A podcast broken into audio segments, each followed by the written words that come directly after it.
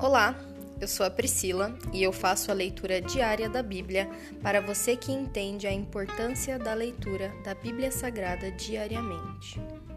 Que Deus esteja com todos.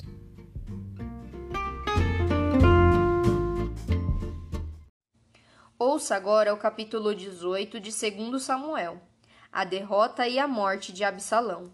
Davi passou em revista os soldados que estavam com ele e nomeou generais e capitães para liderá-los. Em seguida, enviou-os em três grupos: um sob o comando de Joabe, outro sob o comando de Abissai, irmão de Joabe, filho de Zeruia, e o outro sob o comando de Itaí de Gate. O rei disse a seus soldados: Também vou com vocês. Os homens, porém, se opuseram. O Senhor não deve ir, disseram. Se tivermos de recuar ou fugir, ou mesmo se metade de nós morrer, para eles não fará diferença. O Senhor vale por dez mil de nós. Por isso é melhor que fique na cidade e nos envie ajuda se for necessário. Farei o que acharem melhor, disse o rei. Assim ficou junto ao portão da cidade, enquanto os soldados saíam marchando em grupos de cem e de mil o rei deu a seguinte ordem a Joabe, Abissai e Itaí: Por minha causa, tratem o jovem Absalão com bondade. Todas as tropas ouviram o rei dar essa ordem a seus comandantes. Então saíram para o campo, e a batalha começou no bosque de Efraim. Os soldados israelitas foram derrotados pelos homens de Davi. Houve grande matança naquele dia e vinte mil homens perderam a vida. A batalha se espalhou por toda a região, e morreram mais homens no bosque do que os que foram mortos pela espada. Durante a batalha, Absalão deparou com alguns homens de Davi. Tentou fugir montado numa mula, mas ao passar debaixo dos galhos espessos de uma grande árvore, ficou enroscado neles pela cabeça. A mula continuou a correr e o deixou ali, pendurado na árvore. Um dos soldados de Davi presenciou a cena e disse a Joabe: Vi Absalão pendurado numa árvore. Você o viu? perguntou Joabe. E por que não o matou ali mesmo? Eu o teria recompensado com dez peças de prata e um cinturão de guerreiro. Mas o soldado respondeu a Joabe: Eu não mataria o filho do rei nem por mil peças de prata. Todos nós ouvimos o rei dizer ao Senhor, a Abissai e a Itaí: Por minha causa poupem o jovem Absalão. E se eu tivesse traído o rei e matado seu filho, certamente ele ficaria sabendo, e o Senhor seria o primeiro a ficar contra mim. Não vou perder mais tempo discutindo com você, disse Joabe.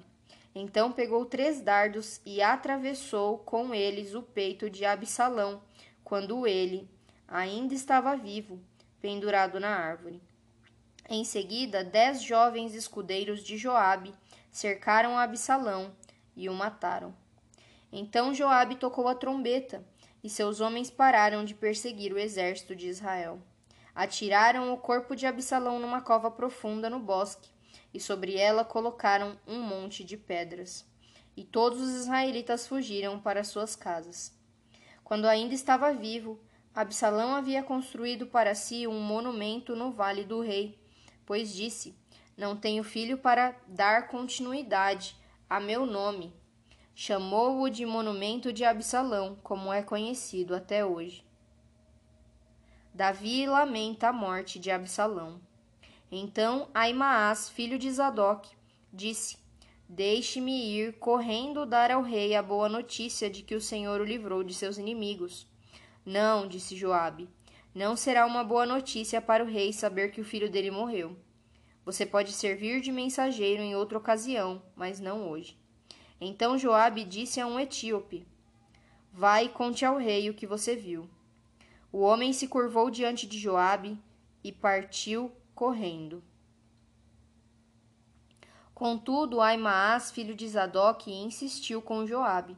Não importa o que aconteça, deixe-me ir também. Por que você quer ir, meu filho? disse Joabe.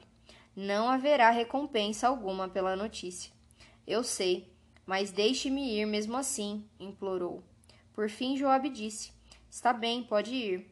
Então Aimaas pegou o caminho mais fácil pela planície e correu até Maanaim, à frente do etíope. Enquanto Davi estava entre os portões interno e externo da cidade, o guarda subiu até o terraço sobre a porta junto ao muro. Ao olhar dali, viu um homem correndo na direção deles. Gritou para avisar Davi, e o rei respondeu: Se está sozinho, traz boas notícias. Quando o mensageiro se aproximou, o guarda viu outro homem correndo na direção deles e avisou: Outro homem se aproxima. E o rei disse: Também traz boas notícias.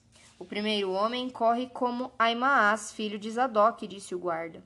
Ele é um homem bom e traz boas notícias, respondeu o rei. Então Aimaas gritou para o rei: Tudo está bem. Curvou-se diante do rei com o rosto no chão e disse: Louvado seja o Senhor, seu Deus, que entregou os rebeldes que ousaram se levantar contra o meu, o meu senhor, o rei. E quanto a Absalão? perguntou o rei. Ele está bem?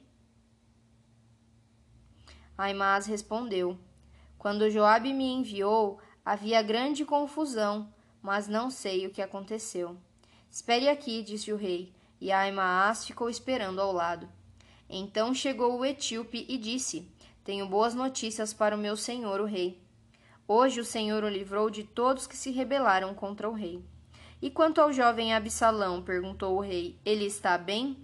O etíope respondeu: que todos os inimigos do meu senhor, o rei, e todos os que levantam para lhe fazer mal tenham o mesmo destino daquele jovem. O rei ficou muito abalado.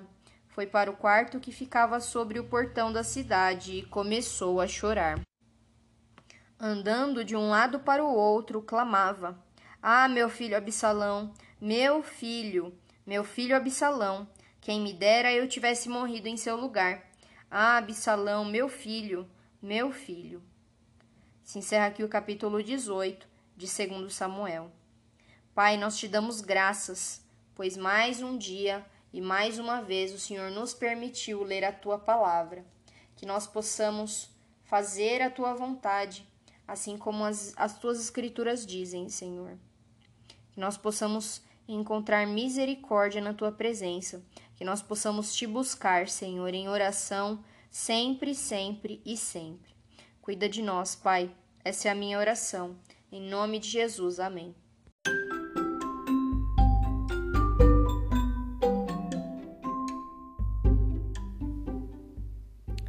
Você acabou de ouvir o Dali Bíblia, o podcast da tua leitura diária da palavra do Senhor.